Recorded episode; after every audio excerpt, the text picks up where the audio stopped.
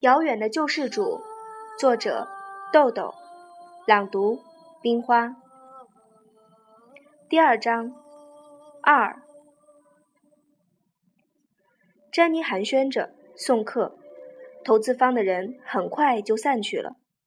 郑建石是丁元英的朋友，虽然他与詹妮同在一个城市里生活，但彼此并不熟悉。是私募基金使他们走到了一起。此时，他客气地对詹妮说：“詹妮小姐，我们也回去了。晚上我给元英饯行，非常希望你也能来闪光。”詹妮也客气地说：“谢谢，晚上我还有事儿，就不去了。明天我去机场送他。”郑建石说：“也好，那就明天见。我们先告辞了。”于是。郑建石、李志江和郑建石的一个助理一道走了。詹妮小声的对他的助理交代了一句什么，那位助理也离开了。会议室里就剩下詹妮、丁元英和萧亚文三人。詹妮说：“走，我们到酒吧坐坐。”在往酒吧走的路上，詹妮问：“这次买唱片了吗？”丁元英说：“买了六十张。”詹妮说：“你收藏那么多唱片，都能记住吗？”丁元英说：“经常有买重复的，不过就这点嗜好，重复就重复吧。”他们说着话，来到四楼的酒吧。形容这里只需用两个字就够了：奢华。这是一处由六个吧区组成的酒吧，有艺术吧、激情吧等等，根据不同的主题。从设计、装修到音乐，都营造出风格各异的气氛。各八区之间既独立又成章，又浑然一体。置身在这种典雅、浪漫而又富丽堂皇的景致里，喝上一杯充满欧洲风情的美酒，实在是一种人生的享受。这个时间，酒吧的客人并不多。詹妮选了一个不易被人打扰的位子，三人围桌而坐。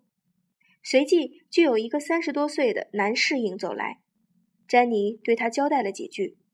不一会儿，这个侍应就把酒和酒具送来了，还有一盒女士香烟和一个精致的打火机。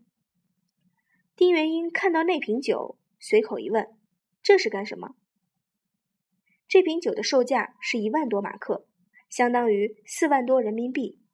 它是人头马出品的路易十三干邑美钻品系的一种。是白兰地酒中的陈年佳酿的极品，无论是水晶雕花的酒杯，还是镶嵌在水晶栓中心的钻石，无不诠释着这瓶经典之酒的收藏价值，以及拥有它的主人身份的尊贵。詹妮打开酒瓶，倒上三杯酒，说：“很抱歉，我只能按规矩办。”丁元英从衣袋里拿出一盒三五香烟，点上一支。说：“既是规矩，就没什么可抱歉的。是我该谢你们，没有你们的担保，我一个马克也拉不来。”詹妮也点上一支烟，说：“如果我认为有风险，我不会给你担保。韩楚风他们也不会。你让我们都赚到了钱，这才是本质。”詹妮左手夹着香烟，右手端起酒杯，向丁元英和萧亚文示意了一下。丁元英也端起杯子向詹妮示意了一下，三个人都喝了一口。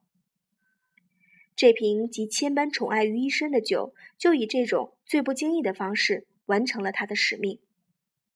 这时，那位助理走了过来，将一个文件袋放在桌上，对詹妮说：“八万美元。”詹妮点了一下头，让助理走了。詹妮再次倒上酒，问道。为什么要这样？丁元英歉意地说：“没什么，我就想清静一段时间。”这话让我都觉得是敷衍。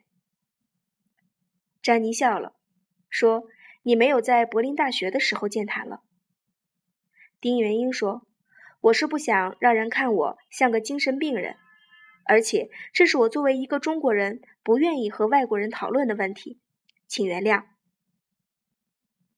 詹妮把香烟放到嘴上，两个夹着烟的手指贴着嘴唇，眼睛望着丁元英的脸，那眼神依然是一个不得其解的问号。